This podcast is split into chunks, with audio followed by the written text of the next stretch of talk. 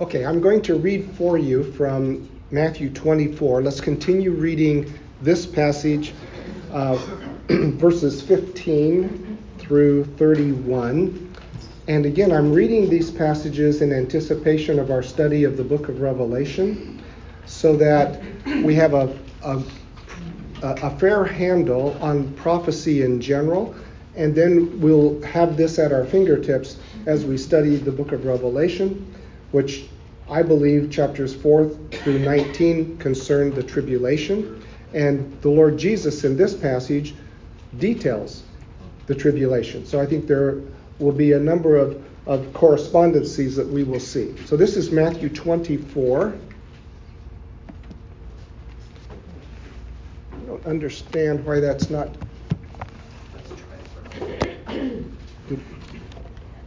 do we have to go? What is, the, what is this supposed to say? Oh, that should say laptop. Okay. So that's the. Here you go. Okay, Matthew 24, starting at verse 15. Now, the first uh, verses that we read last week detail, I believe, the first half of the tribulation period. It's a seven year period, and uh, things will be ominous but not uh, devastating in, in the first three and a half years.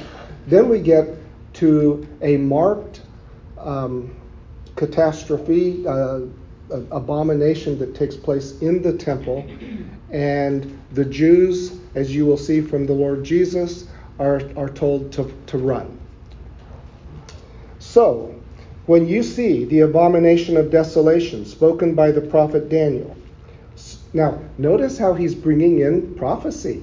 Okay? He's going back to the Jewish scriptures and he's saying, when you see what was told to Daniel happening in your time, standing in the holy place, let the reader understand then let those who are in Judea flee to the mountains.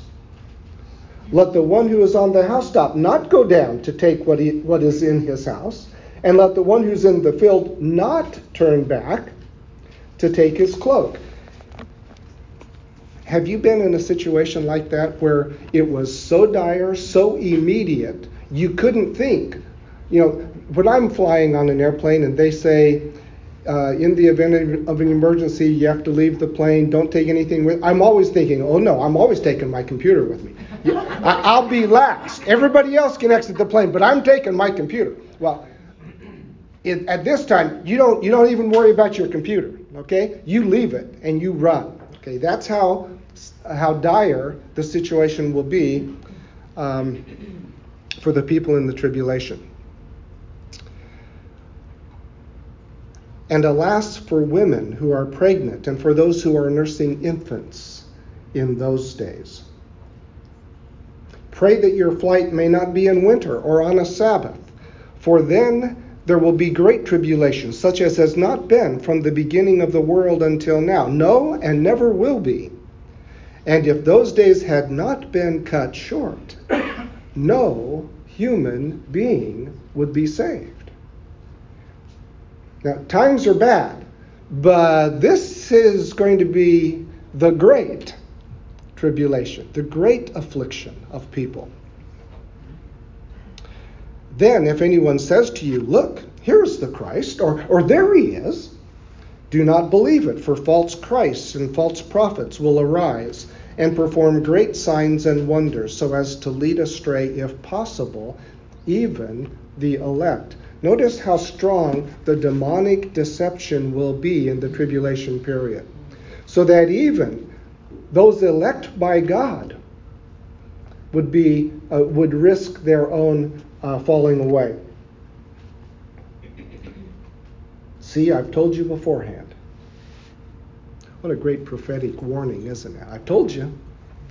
I've told you beforehand. So if they say to you, Look, he's in the wilderness, don't go out. And if they say, Look, he's in the inner rooms, don't believe it.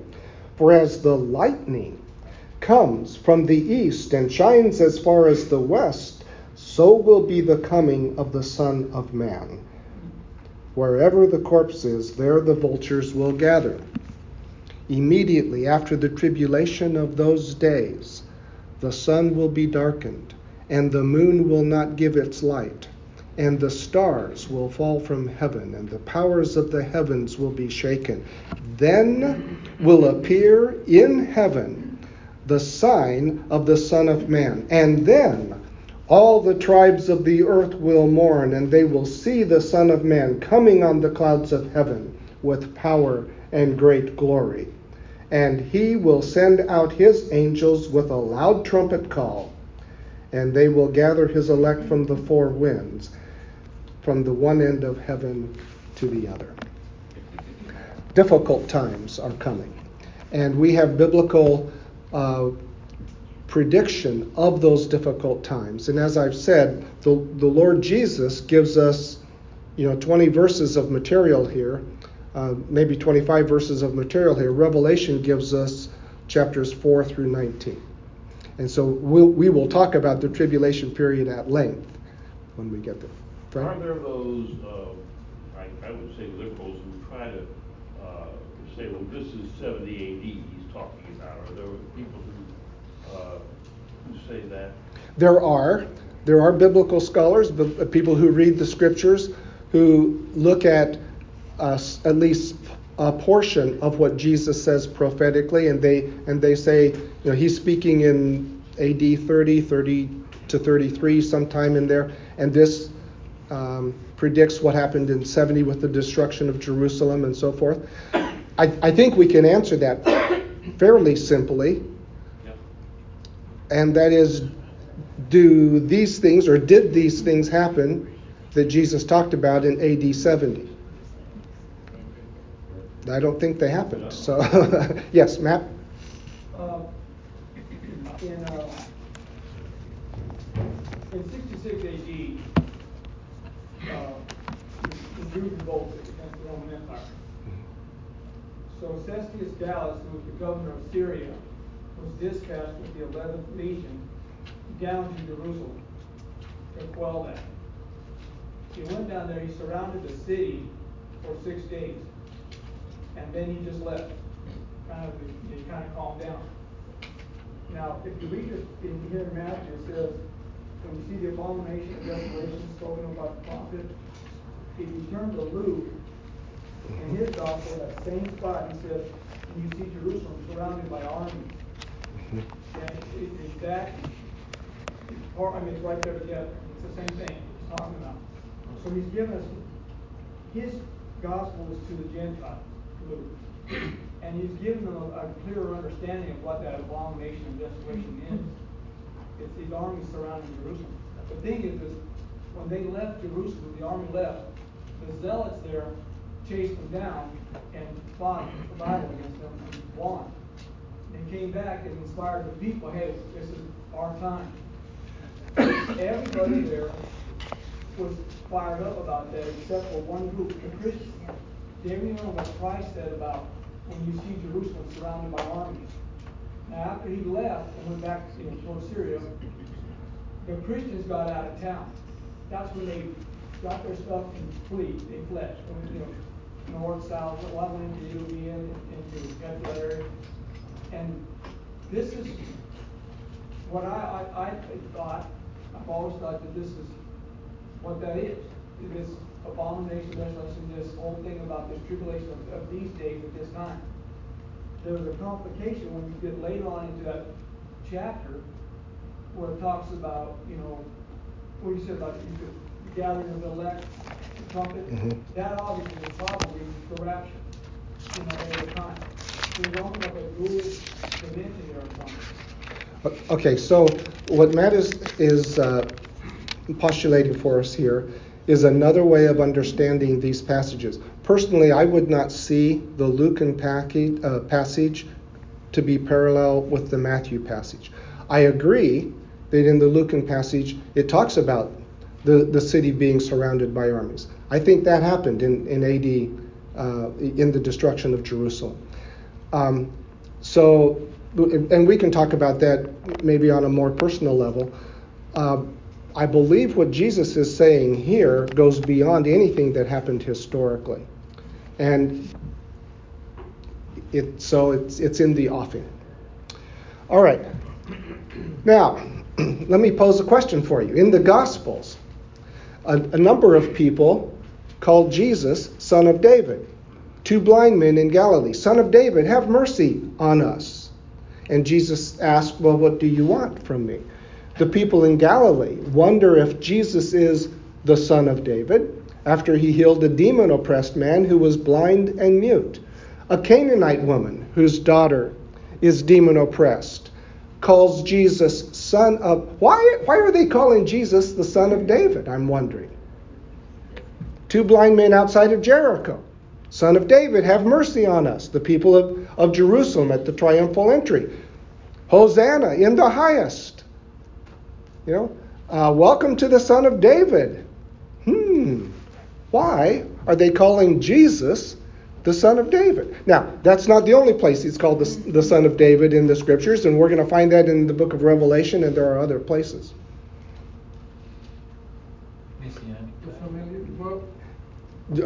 Hold on just a minute. Yes? Messianic title? Yeah, yes, it is. It is a messianic title. Uh, so why would so I, let me be a little more specific with my question. Why would sick people, why would disabled people call Jesus son of David? Because he's from the Davidic line? He is from the Davidic line. How would they know that?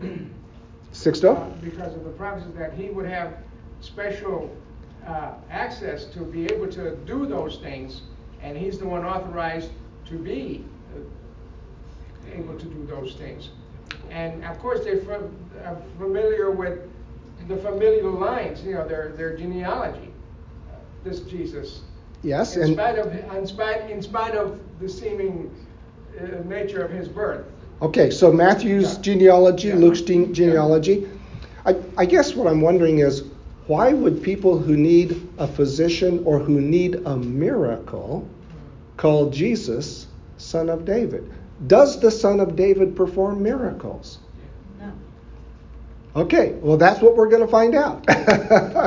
because I, th- there's something going on here in, in the restoration period, in the messianic period, in the um, millennial period. What happens with Israel? They're restored. Yes, Fred? How would, uh, they didn't have Matthew and they didn't have Luke to read in those days. How would ordinary people have thought of, have known to call uh, Jesus son of David? How would ordinary people have, have known his genealogy? Okay. yes, Glenn? Everybody knew their own genealogy. Everybody knew their own genealogy, in so much that when they took the census, the order was go back to the city Good. of your family of birth. That's right. So Joseph and Mary knew Mhm. that they're from Bethlehem, Mhm. that they're Mhm. Judeans, Mhm. and that they're from the line of David, who was born in Bethlehem. So they head back to Bethlehem. Right. So people knew their family history, even though they were way up somewhere else. So think about that, okay? Think about why people would call Jesus son of David. Is there more there than a national figurehead? Because I believe, as, as we talk about the Davidic covenant, and as we get into the, the new covenant, we're going to find maybe an aspect of Jesus' ministry that hasn't been brought to the fore. In other words, you know, um, John wrote his gospel and, and he gave us seven signs, and they were all miracle signs. That you might believe that Jesus is the Christ, the Son of God, and believing you might have life in his name. Uh, okay, so I'm I'm just teasing you. I'm whetting your appetite a little bit. I've not completely thought through this, but it just strikes me as kind of interesting. Okay, so we're talking about the Davidic covenant. I don't want to spend a lot of time here uh, because we've done it before, right? When we were in Samuel. Okay, so in this narrative, the Lord uses a play on words. Remember the play on words? the word bayit, the Hebrew word for house, is used three different ways. Um, David dwells in a house. He wants to build a temple for the Lord, the, and the Lord then promises to build David a dynasty. So there's a great play on word, like like you have heard me say, and I'm, I'm trusting you've heard other people say, the Bible is good literature. And uh, there are wonderful figures of speech, wonderful literary features. We want to enjoy those. We want to help them. Uh, we want to use them to help us understand the scriptures. During David's life, his name would become great, and the place, the homeland, would become secure. After David's death, his dynasty, seed, and kingdom will find glorious realization. Yahweh will allow this heir to build a temple for him. So all of so there is an immediate aspect to the Davidic covenant.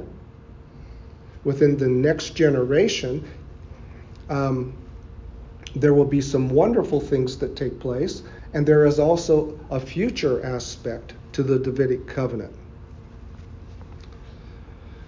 The Lord promised to bestow an eternal kingdom, and this is kind of where I'm going with my thought. If Jesus sits on an eternal throne, what kind of person is he? Has he already conquered death?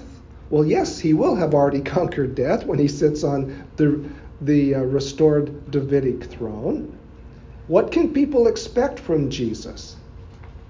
What could people ask him in his first advent that would correlate to what will happen in the second advent?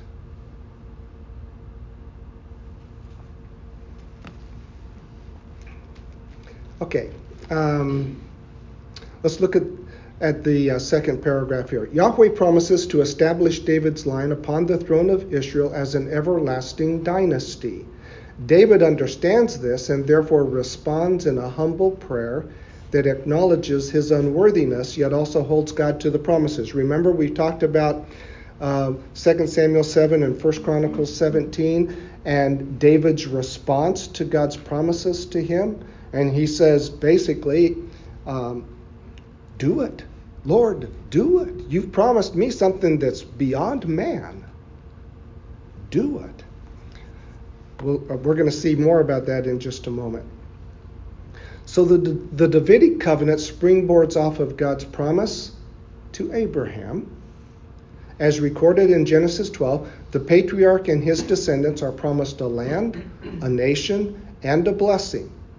Although the land promise is developed in the Palestinian covenant, or the book of Deuteronomy, as the people prepare, the, the second generation of Israelites out of the Exodus prepare to enter the, the promised land. The blessing promise is developed in the new covenant. The blessing promise, the restoration, the new life for Israel is promised in the new covenant. And the promise of a nation is amplified and confirmed in the Davidic covenant. So, what Dr. Laney is saying here is that the Abrahamic covenant is a, is a basis for the other covenants that we see in Scripture. And based on God's unsolicited, grace filled covenant to Abraham, he goes on through Moses to, to give the Mosaic covenant, through David to give a Davidic covenant, and then through David's greater son to implement the new covenant. Hmm. Those are some remarkable things that God is doing and, and has done in the past and has yet to do. All right, remember this uh, intriguing phrase? Turn to 2 Samuel 7 and you may also want to turn to 1 Chronicles 17.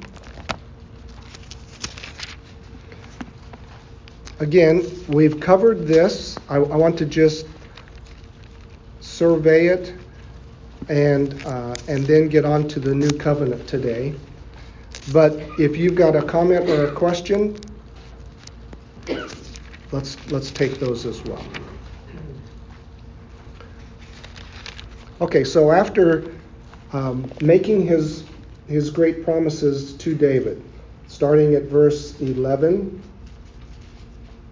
Um, at the end of verse 11, Moreover, the Lord declares to you that the Lord will make you a house. In other words, a dynasty. When your days are fulfilled and you lie down with your fathers, I will raise up your offspring after you, who shall come from your body, and I will establish his kingdom. He will build a house for my name.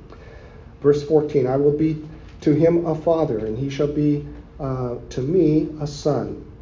My steadfast love, verse 15, will not depart from him, as I took it from Saul, who wanted a dynasty, who wanted Jonathan to follow him on his throne.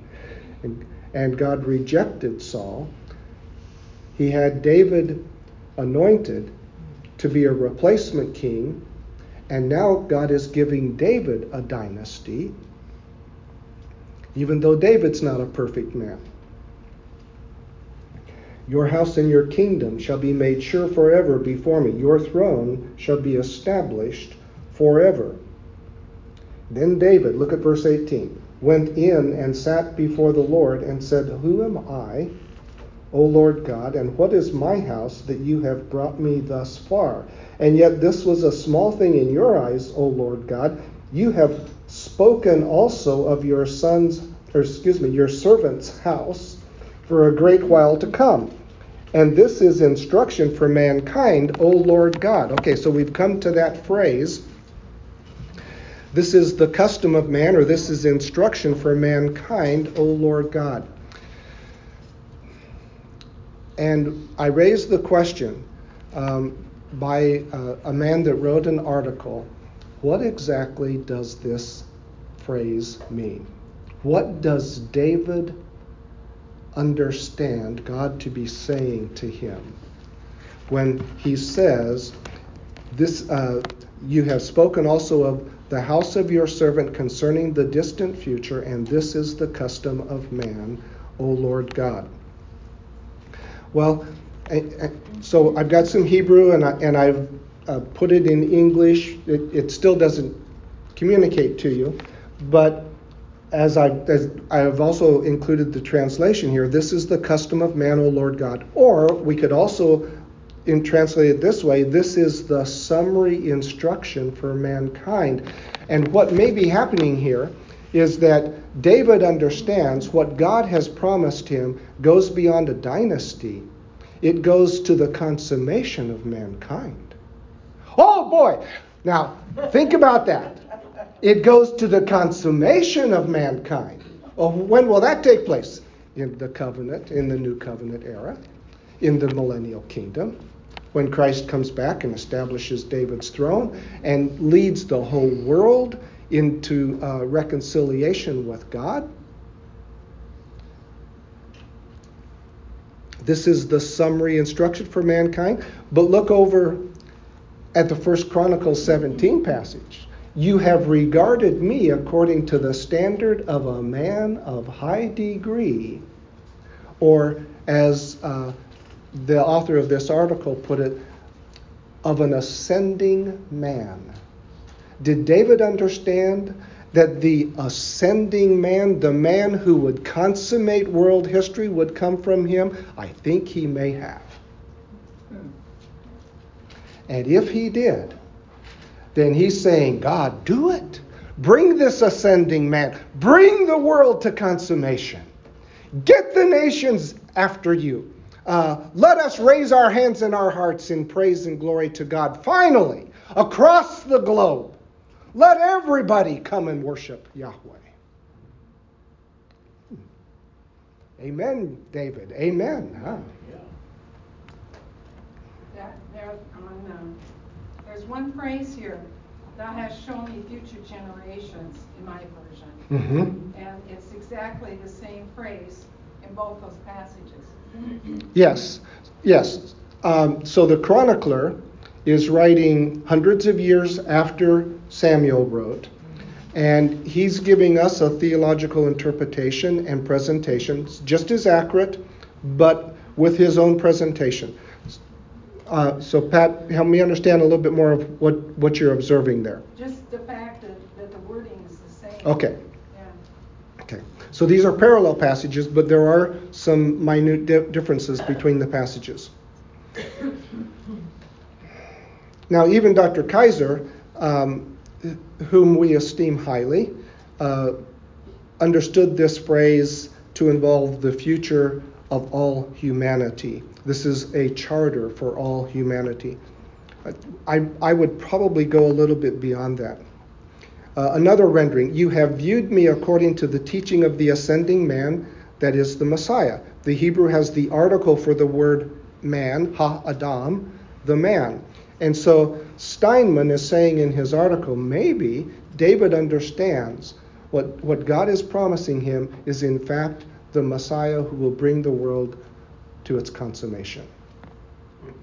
Bravo. Okay. Um, so let's finish up on the Davidic covenant here. Biblical history tells us that the Davidic line of reigning kings ended with Zedekiah in 586 with the destruction of the city of Jerusalem. The Israelite people have not had a Jewish king on the throne of David since 586. But the divine promises persist. The Jewish people are under discipline right now, and it will get worse before it gets better. And they will suffer great tribulation, great affliction. And then their Messiah will return and restore all things. Now, in Jeremiah 33, and um, Aldrich and I were talking before class and, and uh, about Ezekiel. Wonderful passages in Ezekiel 34, 37, and, and so forth. Um, but here we're, we're talking about Jeremiah, and Jeremiah and Ezekiel are just great for prophetic uh, passages regarding the Messiah and this David figure that keeps popping up in Ezekiel and Jeremiah. And let's uh, look at this passage. So turn to Jeremiah. Notice what this prophet says. When we get to the new covenant in the next couple of slides, we will go to chapter 31. But right now, in Jeremiah 33,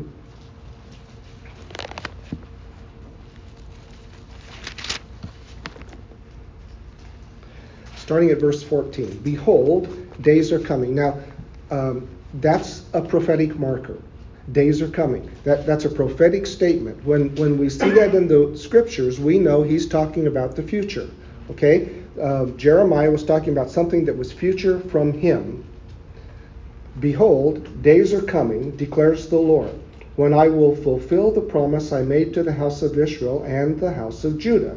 In those days, and at that time, I will cause a righteous branch to spring up for David, and he shall execute justice and righteousness in the land. In those days, Judah will be saved, and Jerusalem will dwell securely. And this is the name by which it will be called The Lord is our righteousness.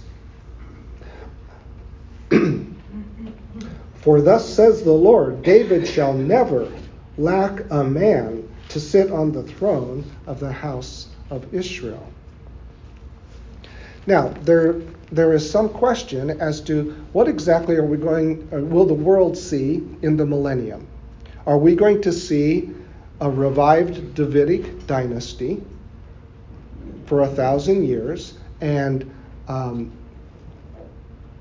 king after king after king serving on the Davidic throne, or are we going to see one Davidic, Davidic descendant who will reign perpetually for those 1,000 years?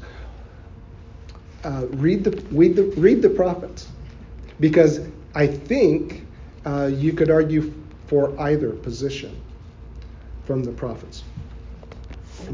Although it says Christ will reign in from Jerusalem yes. years. Yes. So Yes. He's the King of Kings, Lord of Lords. There's, Yes. There's no other. Yes. And so what we what we may have is both. It's a both and uh, answer to that. That there may well be not only uh, princes, Jewish princes on the throne of David, but the Messiah himself orchestrating the whole thing. Okay, don't you also have passages where the Lord said he was going to raise David? David would live again, and he would be prince to the king. Okay, okay. So the, the these David passages are really intriguing, and um, I think I'm going to talk about those maybe. Uh, but in, in fact, let's read verses 25 and 26. Thus says the Lord If I have not established my covenant with day and night and the fixed order of heaven and earth, then I will reject the offspring of Jacob and David my servant, and will not choose one of his offspring to rule over the offspring of Abraham, Isaac, and Jacob. For I will restore their fortunes, and I will have mercy on them. So the Lord is saying, just as certain as the cycle of day and night is my promise, that there will be an heir that will serve on David's throne over Abraham's people and the people of Jacob, the Israelites. Okay, that wasn't the the verse that I thought it might be, but let's look at some of these passages. Yes, Is Fred. there any relationship between this person and the suffering servant of Isaiah? It- yes, if it's the same person. is the same person. So, yes. So I believe the branch, the righteous branch that will spring up for David will be the Messiah. And in fact, he will provide for the righteousness of the people. Yes. Isn't prophecy wonderful? It's so deep and it's so complex and uh, it's so vast that it's hard to put it all together. Now, notice these wonderful passages. Okay, we're familiar with Isaiah. Isaiah 9, right? For, for unto you a child is born, Un, unto, or unto us a child is born, unto us a, uh, a son is given, and the government shall be on his uh, shoulders, and he will be, you know, he will have these four uh, rather enigmatic names, and and so forth. 11:1, you know, uh, a shoot will come out of Jesse. Uh, and verse 10 16.5 turn to isaiah 16.5 so here here is where we get into one of those david passages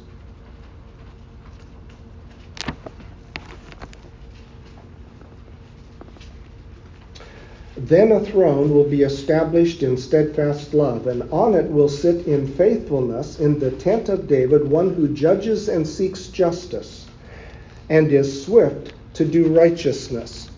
Turn to chapter 22.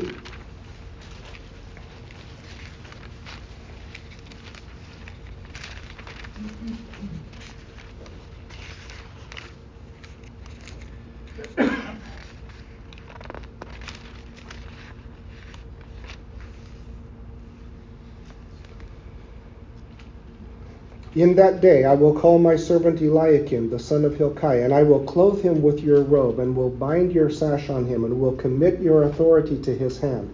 He shall be a father to the inhabitants of Jerusalem and the house of Judah. I will place on his shoulder the key of the house of David.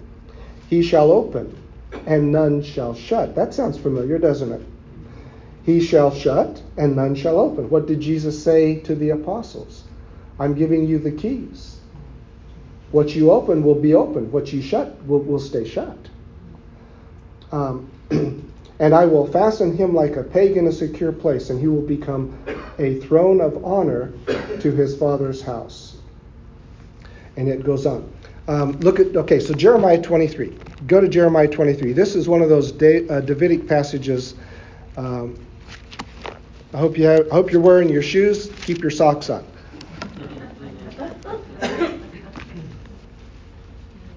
Behold, days are coming. So there's our prophetic marker. Declares the Lord, when I will raise up for David a righteous branch, and he shall reign as king and deal wisely, and shall execute justice and righteousness in the land. And I, I think we ought to be thinking not only horizontally, horizontal righteousness and justice, but vertical righteousness. Uh, chapter 30 and verse 7.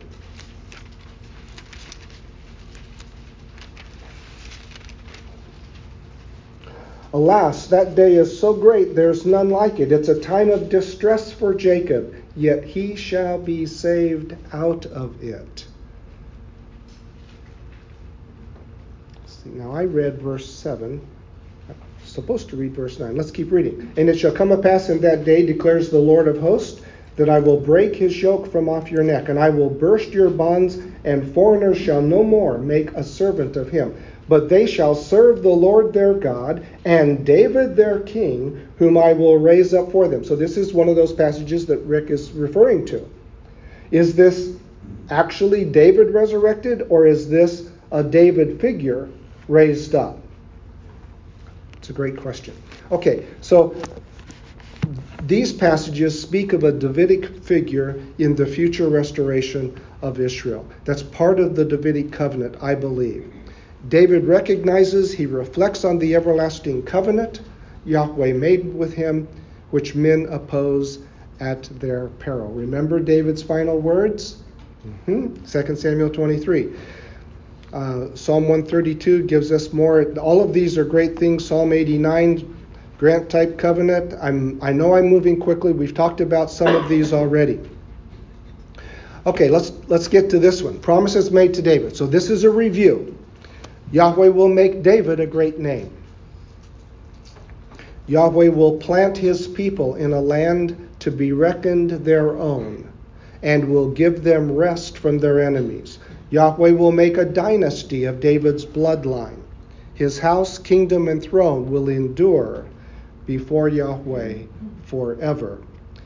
If an heir disobeys Yahweh, he will discipline him, but will not remove his loving kindness from him as he did with Saul, the dynasty will endure. The line, the active sitting on the throne of David, might cease or be interrupted, but the loving kindness, the Hesed of God, um, is unchangeable toward David and his line.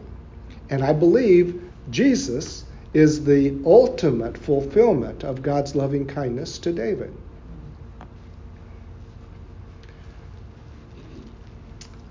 So David simply asked God to fulfill his promise and ministry. And look at this, we made it to the new covenant. All right. okay, so there are some questions about the new covenant, but let's read at least one of the principal passages, and that's in Jeremiah 31.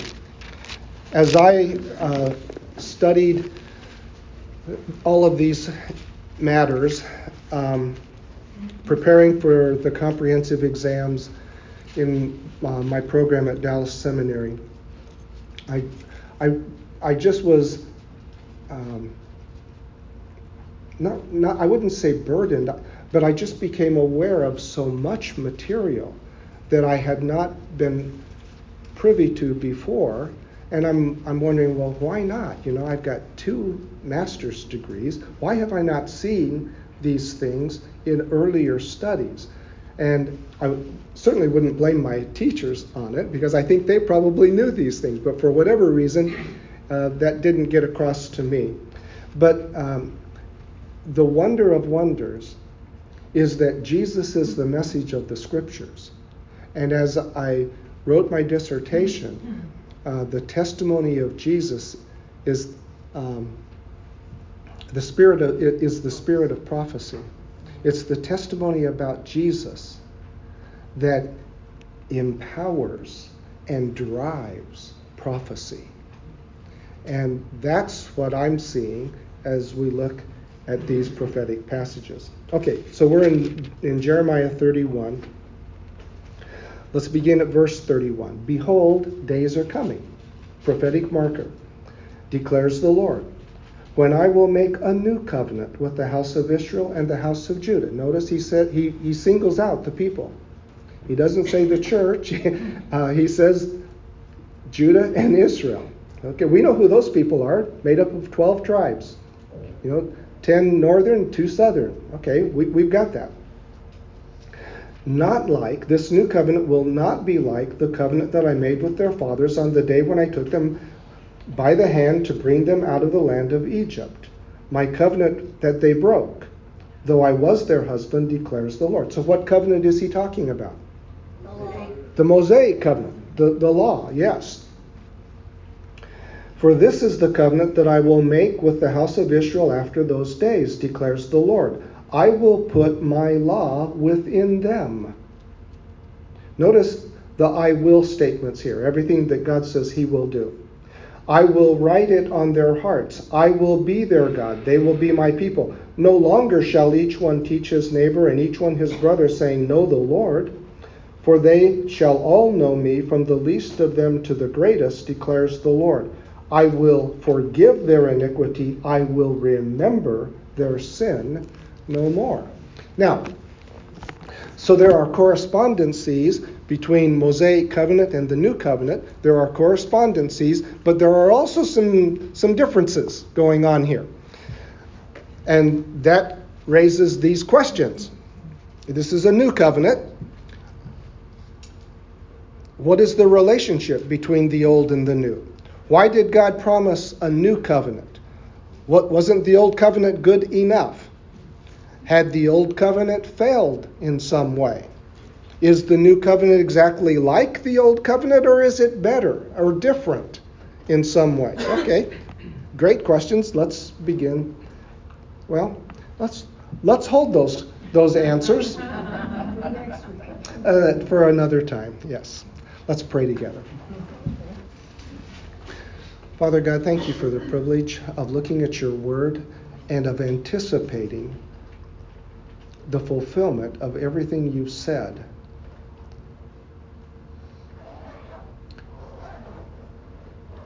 About days that are coming. Lord, um, prophecy is a sanctifying message. It, uh, it moves us to live differently because of what you will do and because of what the Lord Jesus will do in the coming days and years and even a millennia. So purify us.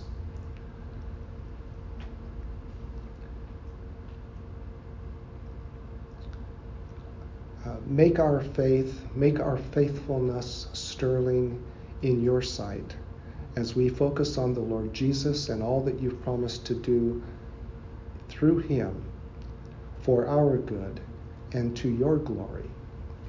We pray. Amen.